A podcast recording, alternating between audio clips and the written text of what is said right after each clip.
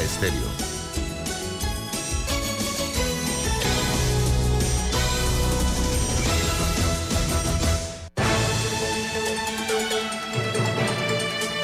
...7.30 de la mañana en Panamá. Inicia En Perspectiva. La información y análisis de las noticias locales e internacionales. En Perspectiva. Con Guillermo Antonio Adames, Rubén Darío Murgas y Camila Adames Arias. En Perspectiva. Un análisis para las mentes inteligentes. En Perspectiva. Por los 107.3 de Omega Estéreo.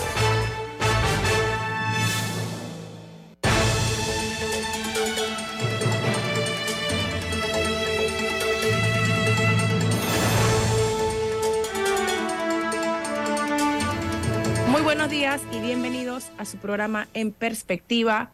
Hoy es martes 12 de diciembre, ya a mediados del mes. Y a esta mañana les acompañamos el doctor Rodrigo Noriega, el señor Rubén Murgas y Camila Adames en esta mañana. Les recordamos que este programa usted lo puede escuchar en todas las frecuencias de Omega Estéreo a nivel nacional. También tiene disponible eh, el canal 856 de Tigo para escucharlo en su televisor si está cómodo en casa. También nuestros oyentes de Facebook Live, fieles todos los días, eh, podrán atestiguar que ahí nos pueden escribir también. Y el programa, si usted no lo puede escuchar en tiempo real, queda colgado en YouTube, donde puede encontrar el archivo de programas pasados y también donde sea que usted escuche sus podcasts, podrá encontrar el audio del programa. Así que no hay excusa para perderse en perspectiva. Bueno, también les recordamos que este programa es presentado por Café Lavazza, un café italiano espectacular que puedes conseguir en restaurantes, cafeterías, sitios de deporte o de entretenimiento. Y lo mejor de todo es que ni siquiera tienes que salir de tu casa porque puedes pedir a través del sitio web lavazzapanamá.com. Así que ya lo saben, Café Lavazza. Bueno, iniciamos con un recorrido por algunas de las noticias que dan, que hacen titulares alrededor del mundo. Eh, vamos a arrancar en Gaza, donde continúa el conflicto entre Israel y Hamas. Ahora está concentrado más que nada en el sur y en esa región sur y cerca de la frontera con Egipto.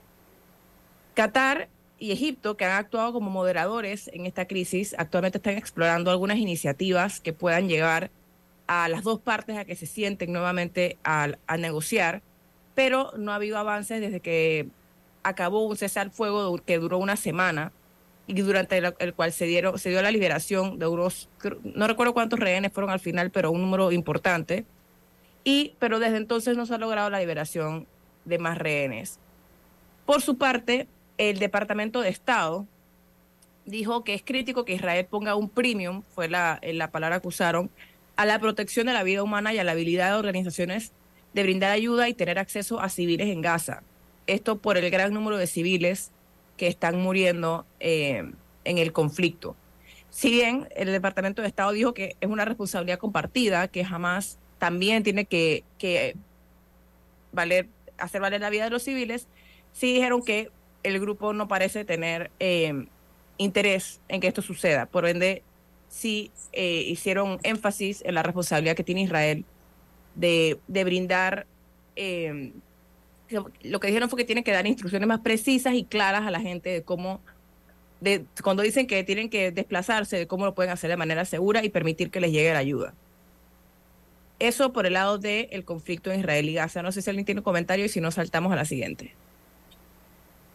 Ok, la siguiente noticia es, tiene que ver con el ambiente. Y es que actualmente se está llevando a cabo el COP28, que básicamente es una conferencia de 198 países eh, que buscan llegar a un acuerdo para combatir el cambio climático. Un borrador previo que circuló eh, recientemente hablaba de un fin a los combustibles fósiles, o sea, en, pasos para llegar al fin de los combustibles fósiles. Sin embargo, anoche circuló un, nuevo documento que generó mucha inconformidad en, en muchos de los países porque no incluía este detalle muy importante y suavizaba el lenguaje de varias cláusulas. Eh, lo cual incluso generó que algunos se levantaran de la mesa y dijeron que no iban a seguir en la, en la, en la conferencia. Eh, pero ahora hay un, como un corre-corre de ver cómo se salva el, el acuerdo. porque al final tienen que, los 198 países tienen que estar de acuerdo para que, para que este sea exitoso. Bueno, no sé si el, doctor, doctor Noriega, si tiene alguna...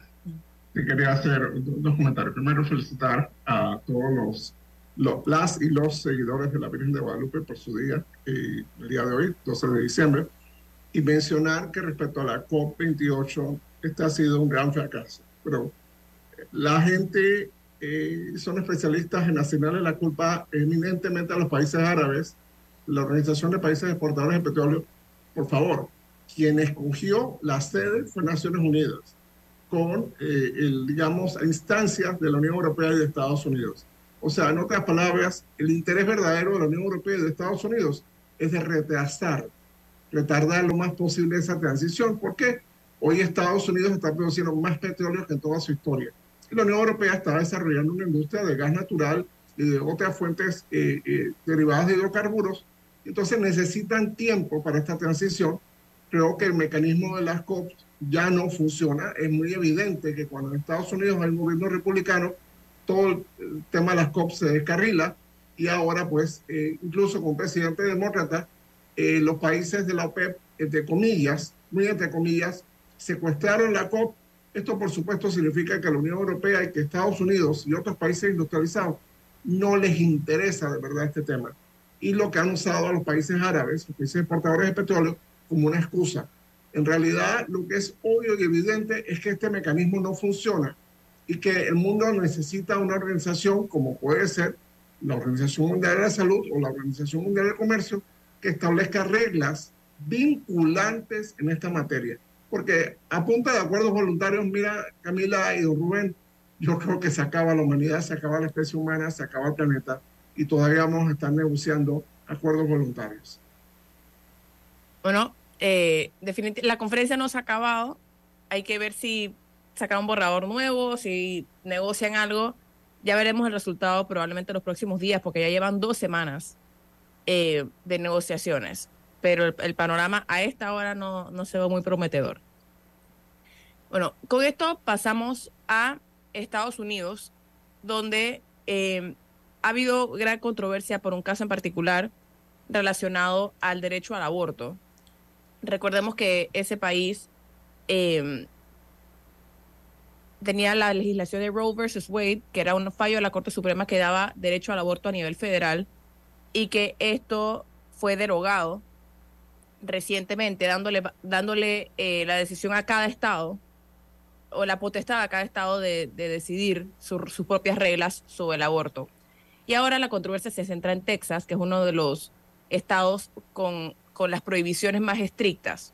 Se trata del caso de una mujer de 31 años llamada Kate Cox, que fue a un hospital a solicitar eh, una terminación eh, luego de que se diagnosticara a al feto una trisomía 18, que básicamente es una condición que no es compatible con la vida.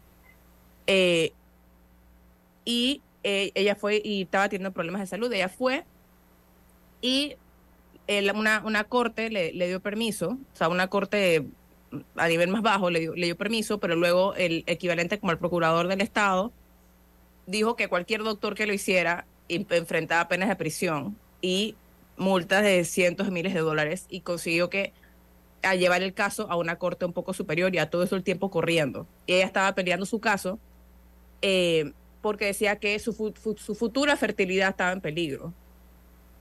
Eh, si ella continuaba con el embarazo.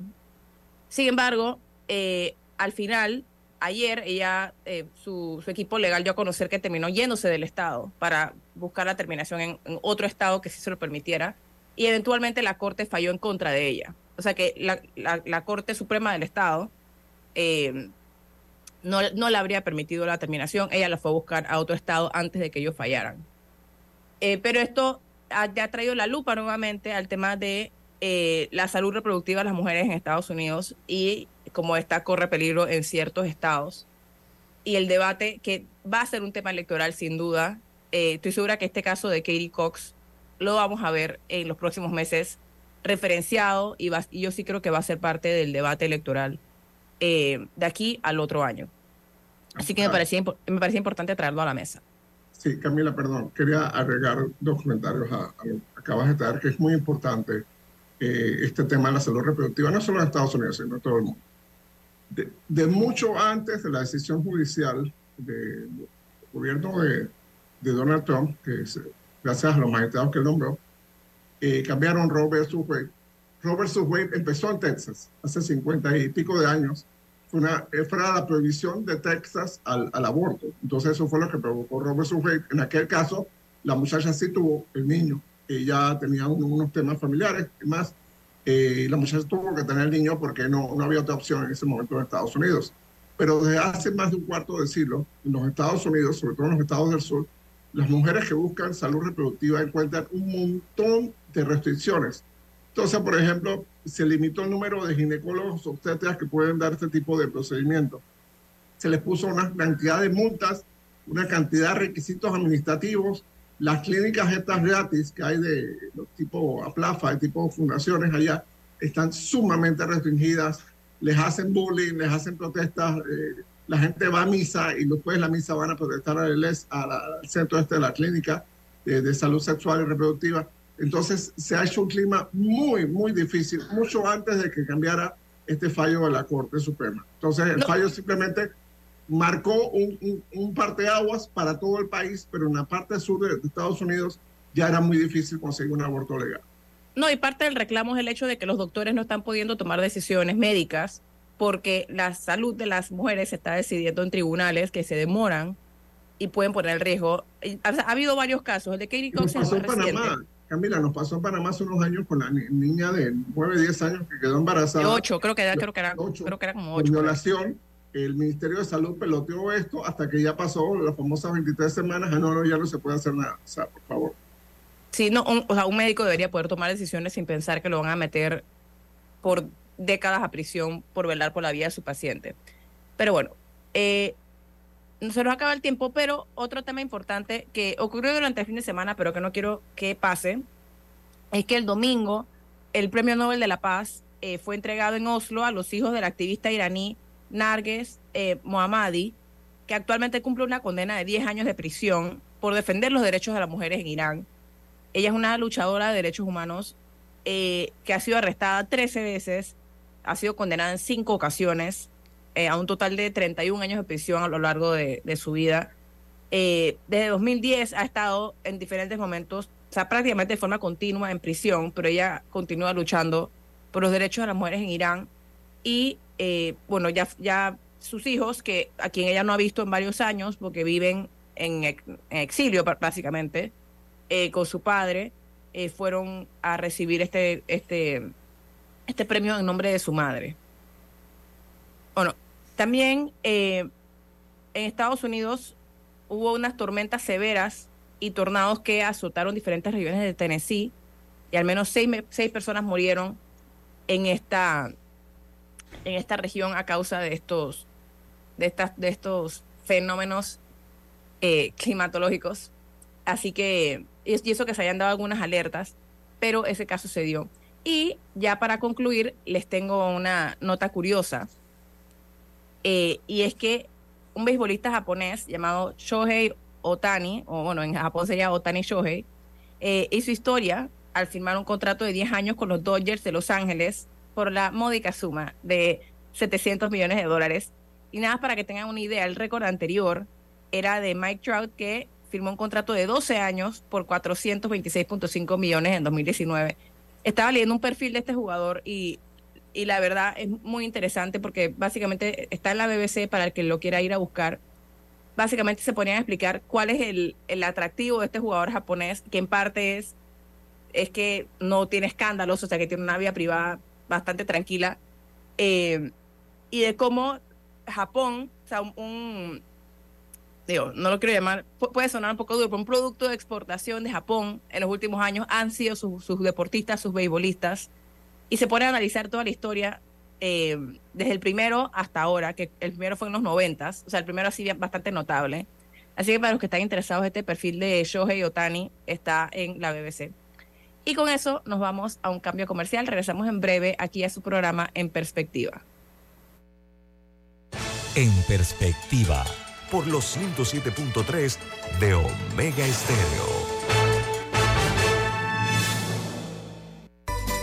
Hogar y Salud, la cadena especializada en el cuidado de su salud, les invita a la gran venta por Navidad del primero al 31 de diciembre en todas sus sucursales. Oh, ¿Cómo? Sí, en Hogar y Salud tendremos ofertas súper especiales en camas de todo tipo, sillas de rueda, andadores, sillones eléctricos, glucómetros, sillas de baño, monitores de presión, balanzas, rodadores, variedad de almohadas y cojines ortopédicos, sanitarios portátiles, barras de seguridad para el baño, pañales para adultos de máxima calidad y toda nuestra extensa gama de productos de máxima calidad a superprecios. ¡Oh, oh, oh! Y recuerde que Hogar y Salud les hace la vida más fácil. Escuchar Omega Stereo es más fácil que nunca. Solo busca la aplicación de Omega Stereo en Play Store o App Store y descárgala gratis. No te pierdas los mejores programas y tu música favorita. Descarga la app de Omega Stereo y disfruta las 24 horas donde estés. En perspectiva, por los 107.3 de Omega Estéreo.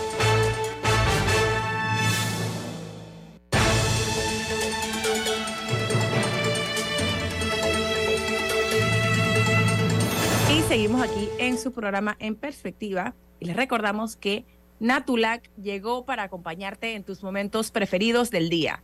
Néctares con más fruta, vitamina C y lo más importante, sin azúcar añadida. Pruébalos en sus sabores pera, manzana, durazno y mango. Vive una experiencia saludable y deliciosa con Natulac. Bueno, pasamos ahora al plano nacional. Doctor Noriega, ¿usted tiene una propuesta de tema? Gracias, Camila y don Rubén y audiencia. El tema de los bonos, eh, que hoy el diario La Prensa publica, pero que ya se venía fraguando desde hace unos meses, en las instituciones públicas del Estado se van a pagar bonos, algunos de bonos de productividad, bonos de fin de año, bonos de Navidad, aguinaldos, como sea que, que lo llaman en, la, en el lenguaje burocrático. Yo creo que existe una percepción generalizada de que en muchos casos los servidores públicos, y esto, esto ojo, no estigmaticemos, pero que los servidores públicos es muy difícil medir la productividad de estos servidores públicos. Entonces vamos a dar bonos, bonificaciones, en razón a qué? En razón a eh, que usted presentó asistencia, bueno, perfecto, pero ese es el contrato. Un contrato que usted firma es estar presente de 8 a 4, por ejemplo. Eh, o que usted cumplió con su trabajo. Entonces, eh, yo creo que, por ejemplo, el caso de la Corte Suprema de Justicia es interesante porque son buenos salarios lo que se paga en el órgano judicial. Se les, hace meses aprobaron un bono de 500 dólares para todo el personal del órgano judicial. Yo sé que siempre nos van a poner caso del aseador o la aseadora o el, personal asistencial que gana casi salario mínimo y que esto hace mucha diferencia. Claro que sí, claro que sí, esas personas se lo merecen. Pero cuando ya tienes una bonificación generalizada, provoca, yo creo que provoca escosor pensar en, en todas las ineficiencias que tiene el sector público y que básicamente estamos premiando esas ineficiencias.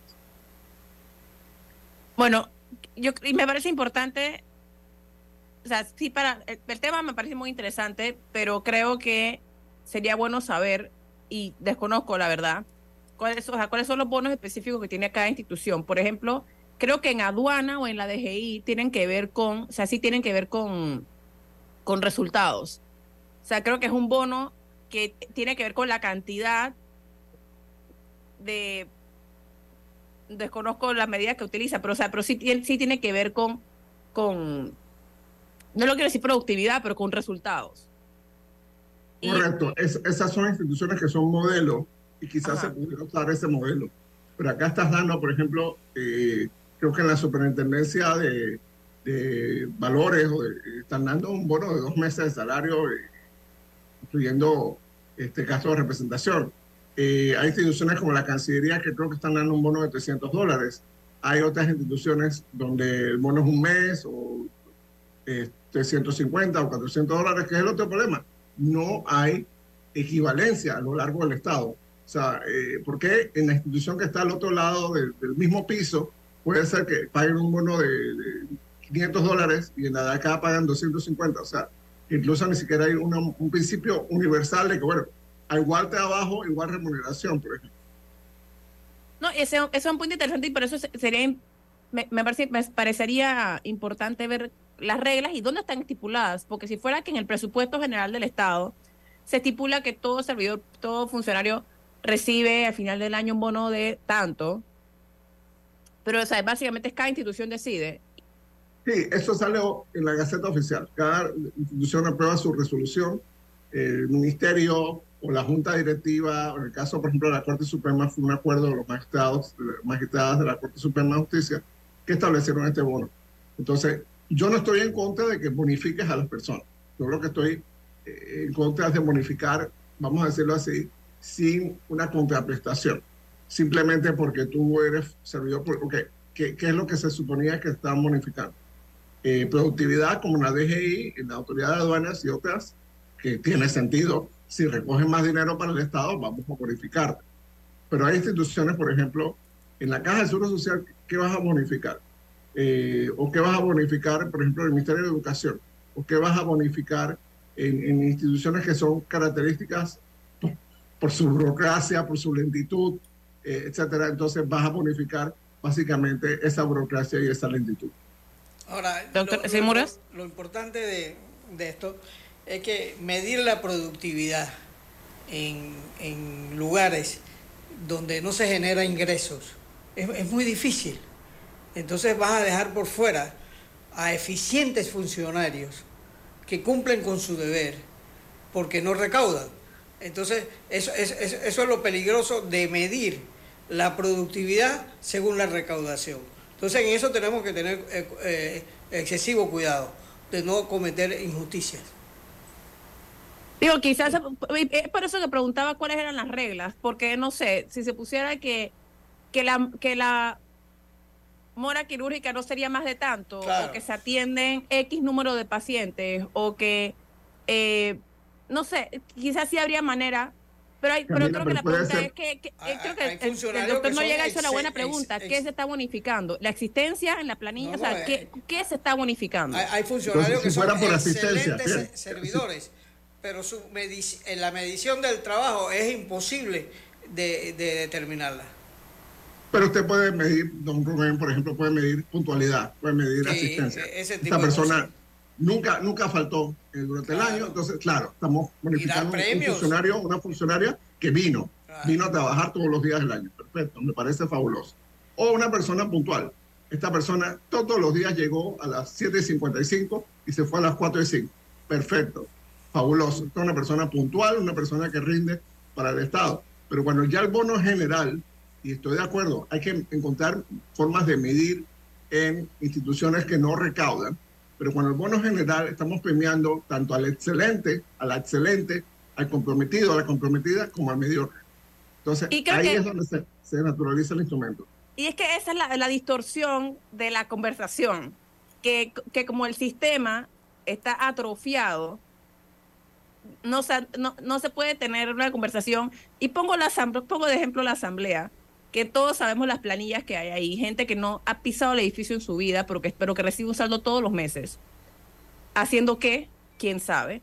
Entonces, cuando uno escucha estas bonificaciones, uno no puede poner a esa persona al mismo nivel que el administrativo que sí va todos los días eh, o el seguridad que está afuera todos los días. Entonces, es, es, difícil tener, yo, yo misma ahorita estoy luchando un poco para ver cómo, cómo como hablamos de, justicia, por decirlo así, o de, equidad, de oportunidades de recibir un bono en un sistema que no es equitativo, en el que la gente, en el que hay mucha frescura y que hay las famosas botellas eh, distorsionan la conversación porque el sistema está atrofiado. Entonces, es difícil sostener la conversación. No sé si. Camila, si el día de mañana los maestros y educadores, con mucho respeto, pero hacen una huelga y dicen: Nosotros queremos un bono. ¿Usted cree, Camila, que realmente los docentes panameños se merecen un bono? O sea, todo el ausentismo que hubo durante la pandemia, todas las huelgas, cada protesta. Yo cuando estaba pequeño, y, me imagino que don Robert fue la misma experiencia, el maestro, la maestra, el docente, lo último que evitaba era dejar a los estudiantes, a las estudiantes sin educación.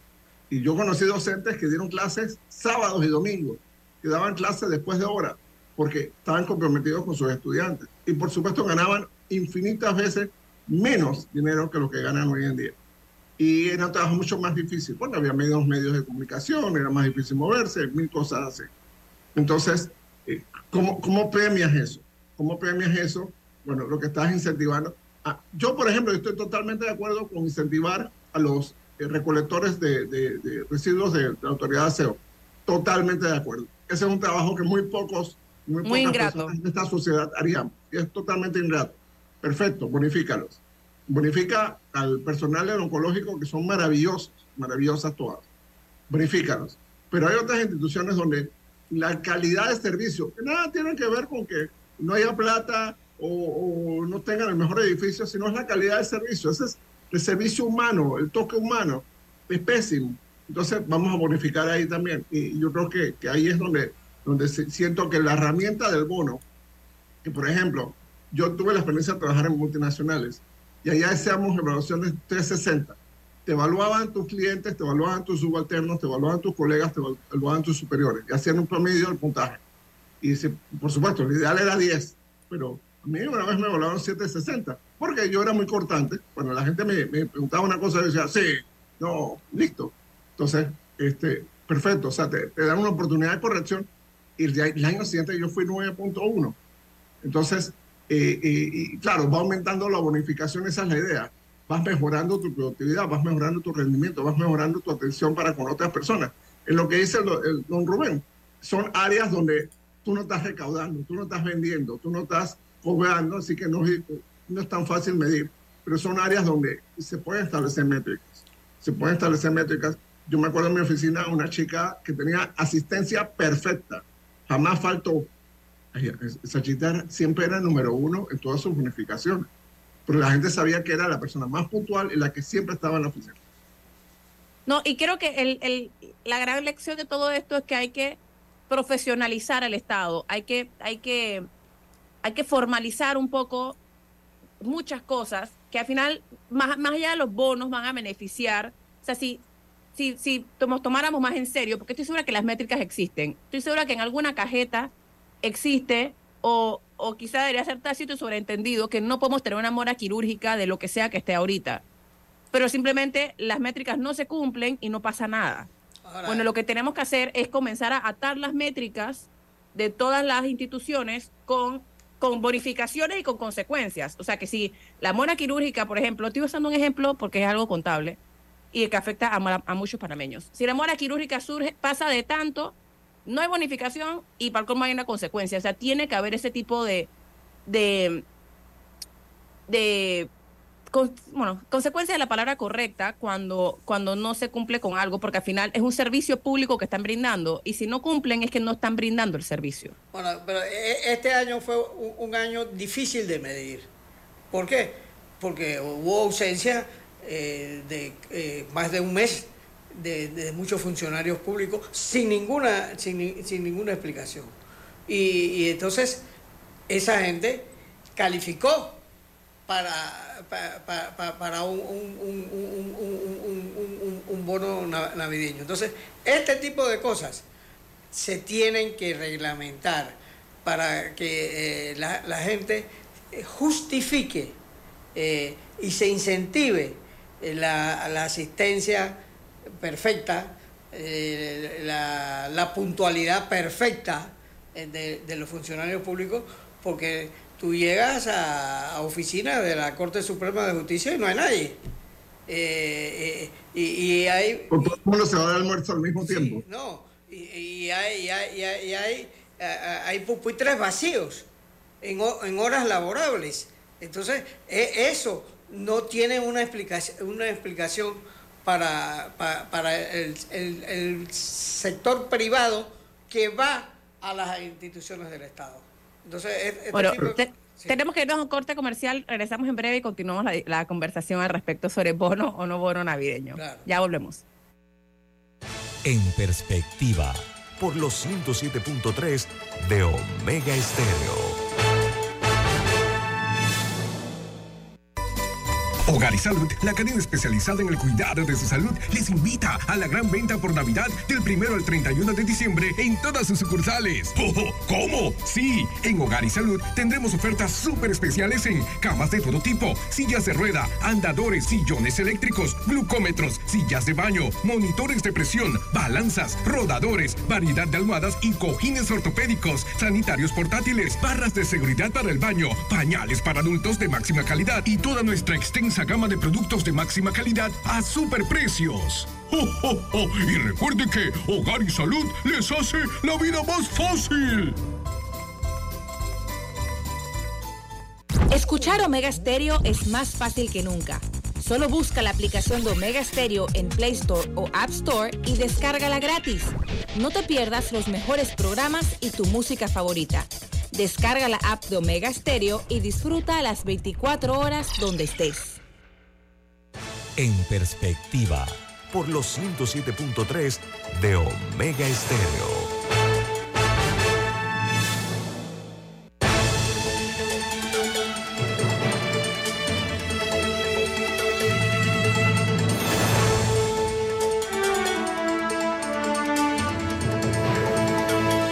Y continuamos aquí en su programa En Perspectiva con un mensaje muy importante y es que Queridos amigos, les recordamos que Hogar y Salud tiene durante todo el mes de diciembre la superventa navideña en todas sus sucursales. Si usted necesita una cama, una silla de ruedas, un sillón eléctrico reclinable, un andador, una silla de baño, un concentrador de oxígeno, pañales de máxima calidad o cualquier producto de la inmensa variedad que Hogar y Salud les ofrece, venga ahora en diciembre y aproveche los descuentos especiales por nuestra superventa navideña ya lo saben, eso es en hogar y salud. Conversábamos en el bloque pasado sobre la eficiencia o no del sistema público y cómo o no esta debe ser recompensada eh, a través de bonos. Insisto, la conversación me parece que es más grande que los bonos. Los bonos son un, un, síntoma, una manera de medir lo demás, pero, pero hay, una, hay un gran tema de la profesionalización del Estado pendiente y simplemente con los bonos es que esto, sale a relucir. Y hablábamos de la importancia de determinar métricas, lo cual gerencialmente es importante en cualquier grupo, desde un grupo de amigos o una empresa o en este caso el Estado. O sea, no siempre tiene que ponerse objetivos y tiene que haber una manera de medir qué tanto se cumplen o no esos objetivos. Y una vez que se cumplen o no, tiene que haber una recompensa o tiene que haber una consecuencia.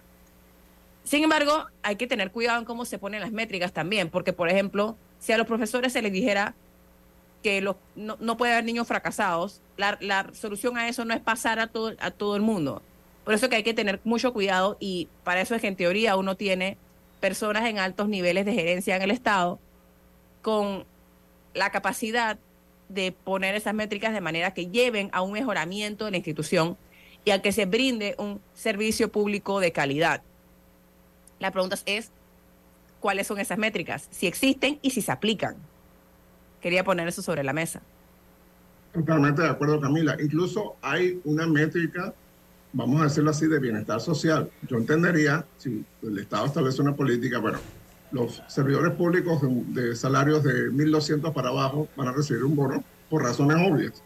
Eh, bien, eso tiene hasta una métrica de, calidad de vida, de beneficios sociales, etcétera. Hablamos de un montón de, casos. Casi todos los trabajadores y trabajadoras sociales del Estado, que tienen un trabajo terrible, están en, ese, en esa franja de salarios.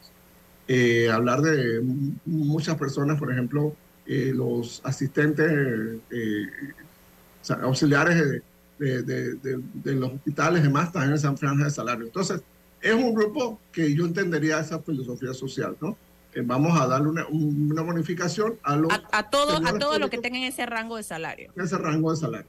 Pero cuando ya la bonificación es a todo el mundo, y ahí hay gente que incluso en el ministerio no conocen, o, en el órgano eh, legislativo no conocen, o en el consejo municipal no conocen, bueno, ya, ya estás premiando todo. Entonces, bueno, premios a todos no es un premio. Y creo que ahí, ahí, ahí es el problema. Pero bueno, si no teníamos nada que agregar, esta era como la conclusión de ese tema. usted tenía un segundo tema que quería proponer. Sí, yo quería hablar un poquito del recurso de casación de, del caso New Business del expresidente Martinelli, porque creo que hay alguna confusión en la opinión pública. Eh, y creo que, es necesario eh, explicar esto, respetando, por supuesto, el debido proceso y, el principio de presunción de inocencia del expresidente. Eh, es necesario entender en la etapa procesal en la que estamos. Bien.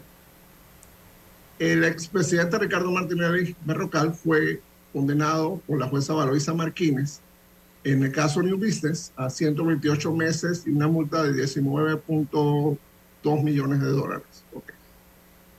Eh, ellos apelaron, su equipo de defensa apeló, el Ministerio Público apeló, eh, no, la, no las condenas, como en ese caso hubo cinco condenas, sino las 10 absoluciones que hubo en ese caso. Entonces, eh, hubo una pelea sobre un recurso de hecho del Ministerio Público porque se demoraron. Hablando de puntualidad, presentaron el recurso tarde. En fin, el tribunal se los admitió, entonces todo esto pues tuvo, tuvo un, litigio alrededor de, si se admitió o no se admitía al Ministerio Público. El Tribunal Superior de Liquidación de Causas Penales. Eh, este es un tribunal muy especializado que hay en el órgano judicial. Ellos son los encargados de cerrar la, la gran mayoría de los casos penales eh, del viejo sistema, el sistema inquisitivo mixto, van a ser cerrados por este tribunal.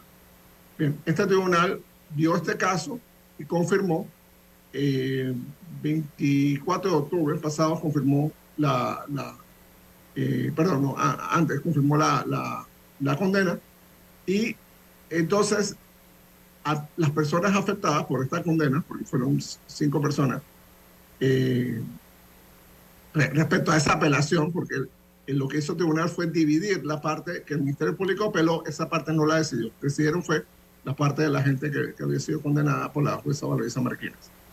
Bien, en ese momento, a las personas que fueron condenadas por el segundo tribunal, que se, perdón, el Tribunal Superior se confirmó esa condena, les queda entonces el recurso extraordinario de casación penal.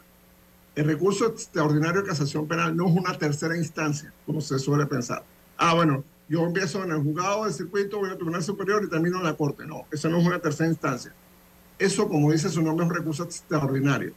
Es decir, es potestativo de la Corte Suprema de Justicia, las salas de la Corte Suprema de Justicia, admitir, es decir, aceptar o no aceptar el recurso. Bien.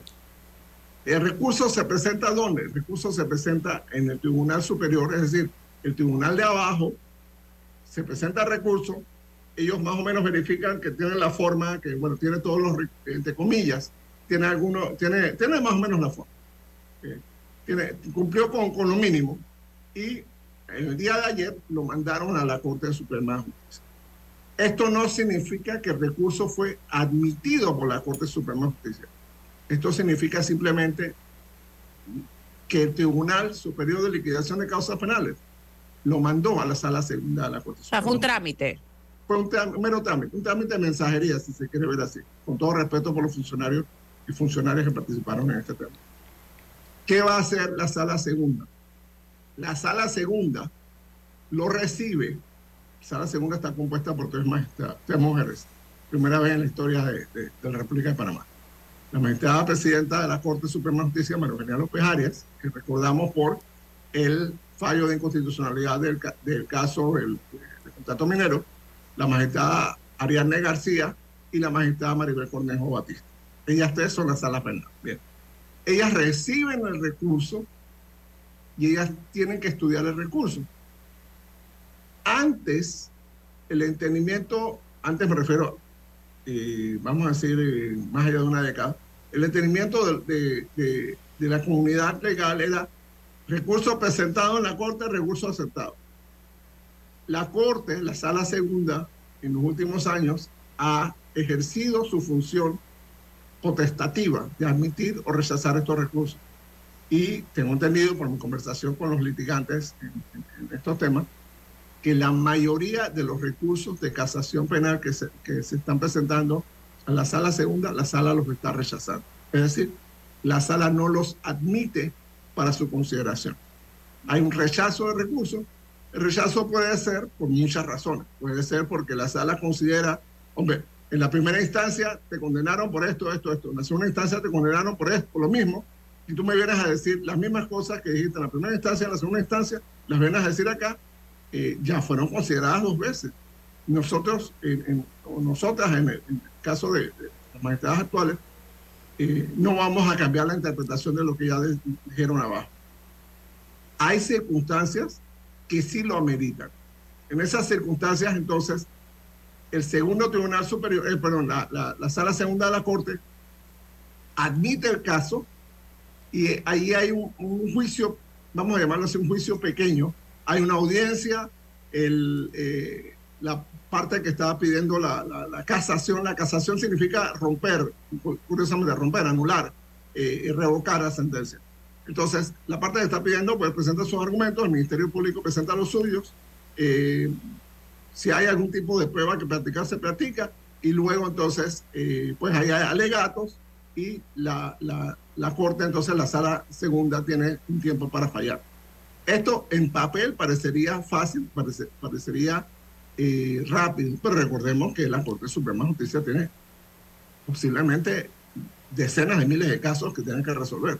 Entonces, esto lo tienen que atender mientras deciden amparos de garantía, mientras deciden recursos de inconstitucionalidad, mientras ven 60 mil otras cosas que están por encima eh, en materia de tiempo. Entonces, por eso es que esos, estos casos de casación demoran tanto tiempo, porque la Corte tiene otras prioridades y atender una casación eh, requiere pues tiempo, recursos, que estén todos los magistrados y magistradas disponibles para las audiencias. Eh, luego el Ministerio Público tiene que, asignar un fiscal, eh, recordemos también las malas prácticas panameñas respecto a las audiencias, en fin. Así que eso se puede prolongar. ¿Qué pasa si las magistradas rechazan la casación del señor eh, Ricardo Martinelli Berrocal? Se acaba, se acaba el caso New Business para él. Significa que la pena de 128 meses, la jueza Martínez, confirmada por el Tribunal Superior de Liquidación de Causas Penales, se aplicaría la multa de 19.2 millones de dólares se aplicaría y por mandato de la Constitución quedaría inhabilitado para ser candidato para un cargo de elección pública. Ese rechazo puede, si la Corte, si la Sala Segunda decide rechazar el expediente, el, caso, eh, eso puede darse, digamos, yo calculo quizás no este mes, pero puede ser enero o febrero. De aquí más o menos a principios de febrero puede ser si, si se da rechazo. Si por el contrario, eh, las magistradas consideran, vamos a admitir el caso y vamos a hacer esto que he hablado, la audiencia para que cada parte ponga su punto de vista, el Ministerio Público ponga su punto de vista, eh, la parte que está pidiendo la casación ponga su punto de vista, esto se prolongaría mucho más allá del 5 de mayo de 2024. Así que eh, este, este elemento que ya está en manos, desde ayer, está en manos de la, Corte Suprema de Justicia, de la Sala Segunda, este elemento va a tener un impacto directo sobre las elecciones del 5 de mayo del 2024. Así que tenemos que tener una lupa para darle seguimiento. O sea que los primeros meses del próximo año van a ser claves para determinar el, cuál va a ser al final la oferta electoral. Bueno, hora de irnos a nuestro último cambio comercial y regresamos en breve aquí a su programa En Perspectiva. En Perspectiva llega a ustedes gracias a Natulac néctares con más fruta, vitamina C y sin azúcar añadida. Pruébalos en sus sabores manzana, pera, durazno y mango. Natulac, tan natural como hecho en casa. El Gobierno Nacional, a través del MOP, informa que continúan los avances a muy buen ritmo en la ampliación a seis carriles del viaducto La Chorrera, un proyecto que mejorará la vida de más de dos millones de panameños que utilizan la vía interamericana diariamente, trayendo beneficios económicos y turísticos a la región de Panamá Oeste, además sumando arriba de 250 plazas de empleo. Un proyecto hecho por un gobierno en acción. Prometido, cumplido. Natulac llegó para acompañarte en tus momentos preferidos del día. Néctares con más fruta, vitamina C y lo más importante, sin azúcar añadida. Pruébalo en sus sabores: pera, manzana, durazno y mango. Vive una experiencia saludable y deliciosa. Inundado de papeles en su oficina. Gasta mucho tiempo buscando documentos y archivos. En Solutexa digitalizamos los documentos de su empresa y le proporcionamos un software poderoso y fácil de usar para que pueda organizar y encontrar esos documentos escaneados. Llámenos al 209-4997 para un demo sin compromiso. Solutexa, expertos en digitalización y gestión documental. Escuchar Omega Stereo es más fácil que nunca. Solo busca la aplicación de Omega Stereo en Play Store o App Store y descárgala gratis. No te pierdas los mejores programas y tu música favorita. Descarga la app de Omega Stereo y disfruta las 24 horas donde estés. En perspectiva, llega a ustedes gracias a Natulac, néctares con más fruta, vitamina C y sin azúcar añadida. Vive una experiencia saludable con los sabores de manzana, pera, durazno y mango. Natulac, tan natural como hecho en casa.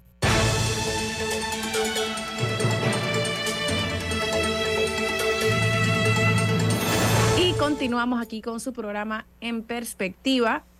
Para este último bloque queríamos arrancar, eh, Derecho, con una noticia muy positiva para Panamá. Y es que el INCAE Business School ha decidido trasladar su centro ejecutivo a Panamá a partir del 2024. Recordemos que esto se debe a complicaciones, o sea, ellos ya no podían seguir en Nicaragua y estaba abierto el panorama de a qué país de América Latina se iban a trasladar y en este caso decidieron escoger a Panamá, lo cual representa una noticia muy positiva. En estos tiempos turbulentos en particular, siempre es importante destacar cuando se dan estas cosas. Señor Mures, usted estaba comentando algo del, del, INCAE. Sí, yo, yo fui alumno del INCAE y el, y el INCAE eh, di, distinguió a, Nica, a, a, Nicaragua desde la época de Somoza. El INCAE es un hijo de Harvard, de la Universidad de Harvard. Y, y fue una cosa sumamente importante. Y, en los últimos años el INCAE eh, fue muy maltratado eh, por, Nicaragua. No se sentían satisfechos con la presencia del INCAE. Entonces, Panamá no sabe lo que acaba de lograr.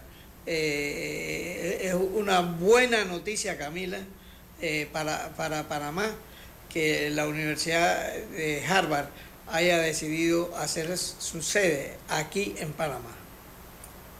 Bueno, sí, el INCAE, en este INCAE, caso. Sí. Sí. Sí. Pero Camila, eh, perdón, apuntando a lo que dice don Rubén, el INCAE oficialmente se define así como la Harvard del Sur. Y Harvard Sí, pero para no causar confusión en el que nos agarra sí, tarde. no, sí, sí, pero entendamos. Eh, este es un, esta oficina es pequeña, es un, un, primer paso. Esto siempre empieza con vasitos. Yo creo que el gobierno de Laurentino Cortizo tiene el privilegio de poder asegurar esta, esta, esta situación. Eh, sé que el Estado está apretado económicamente, pero siempre hay fondos por ahí, siempre hay fondos con los cuales eh, se puede poner un capital semilla para becar chicos y chicas panameñas para que estudien en el INCAE en Panamá. No, y eso, iba, por supuesto, iba, iba a venir gente costos. de toda Centroamérica y de América Latina. Va a venir gente de toda, de toda Latinoamérica, en realidad, de toda América Latina. Entonces, eh, eh, pero empezar con eso, becar y darle, darle en CAE ese, ese, capital semilla, decir, aquí te estoy aportando, no sé, 5 o 10 millones de dólares y vamos a transformarlo en becas para estudiantes panameños para que tengan ustedes capital para formar ya su plantel eh, académico en Panamá, que los hay.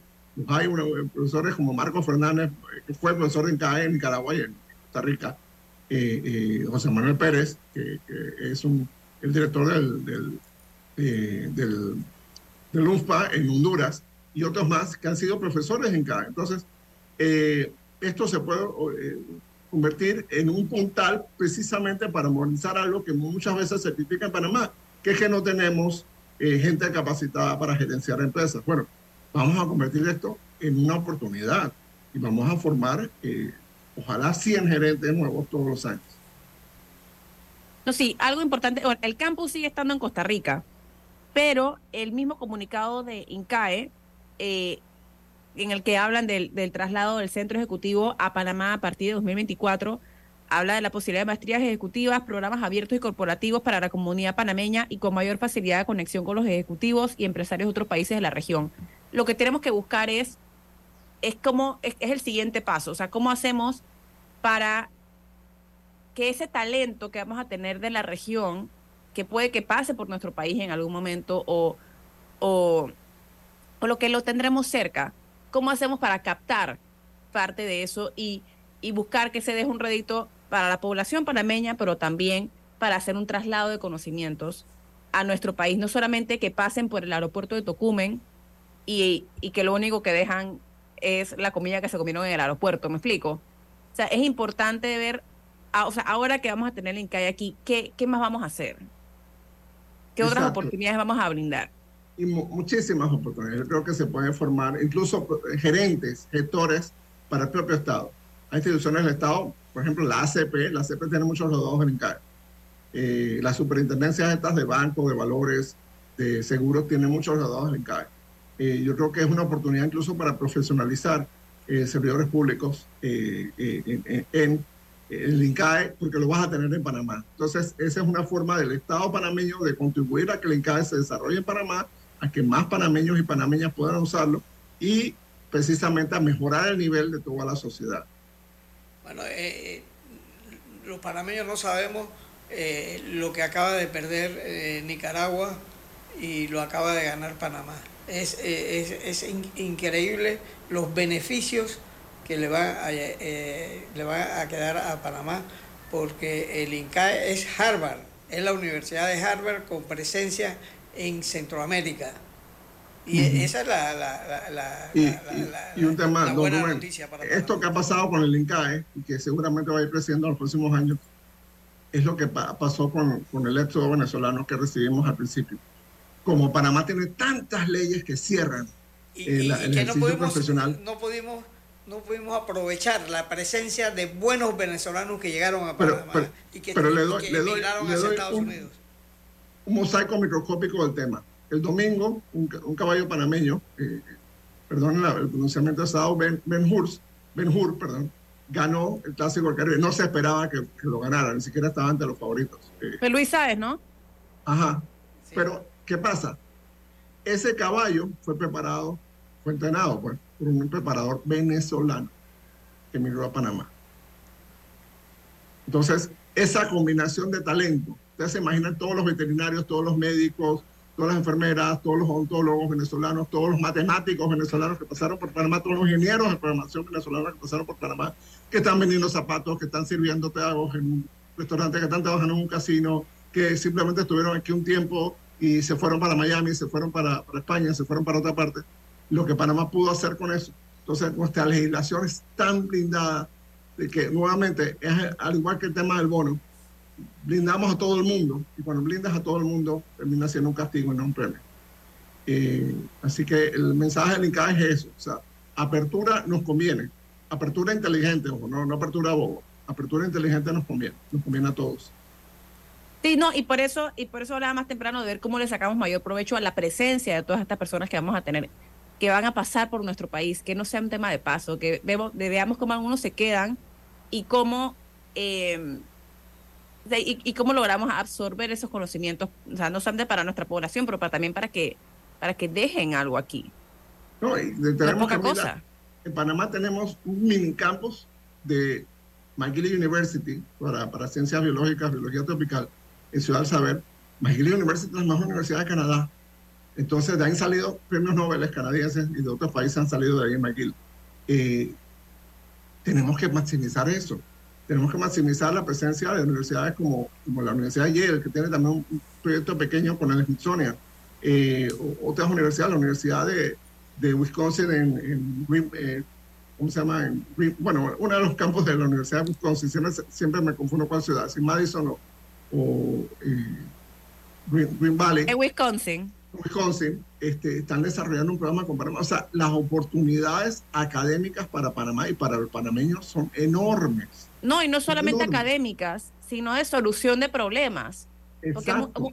hay- yo eh, hay universidades que tienen programas en el que mandan estudiantes de ingeniería a, a que solucionen un problema de agua en una comunidad eh, o problemas de luz eléctrica. Entonces, o sea, lo que tenemos que empujar es hacia allá, en ver que la academia no se quede en salones refrigerados Sí, tampoco, sí, sí, sino en cómo trasladamos eso a, acciones que mejoren la calidad de vida de la universidad, porque al final ellos están para resolver problemas.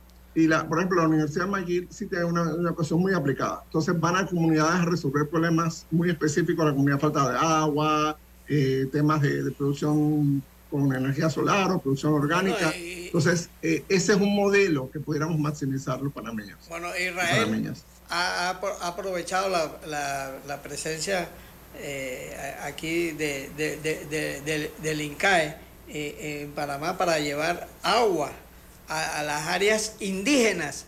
El Estado de, Israel ha, puesto pozos a más de mil pies en la, en la, en, la serranía eh, chiricana. que noticia más buena, que noticia más hermosa. Sí, que es una cosa increíble. agua que está a mil pies con tecnología israelí se la han eh, obsequiado a los indígenas eh, de, la etnia Nove en Panamá. Bueno, y esos son ejemplos de cosas que tenemos que potenciar. Ahí tenemos que dirigir recursos del Estado, por ejemplo, a instituciones como Senacit, para, para, para verdaderamente llegar a cumplir con nuestro potencial y empujar y dar oportunidades a jóvenes panameños de que se profesionalicen, eh, que puedan desarrollar sus propias carreras, pero que al mismo tiempo puedan dejar algo a sus comunidades. E igualmente a personas de otras latitudes que que buscan expandir sus, horizontes, que Panamá no les cierre las puertas, sino que les dé la bienvenida y les abra los brazos y que puedan eh, no solamente desarrollarse ellos, sino ayudar a desarrollar nuestro país.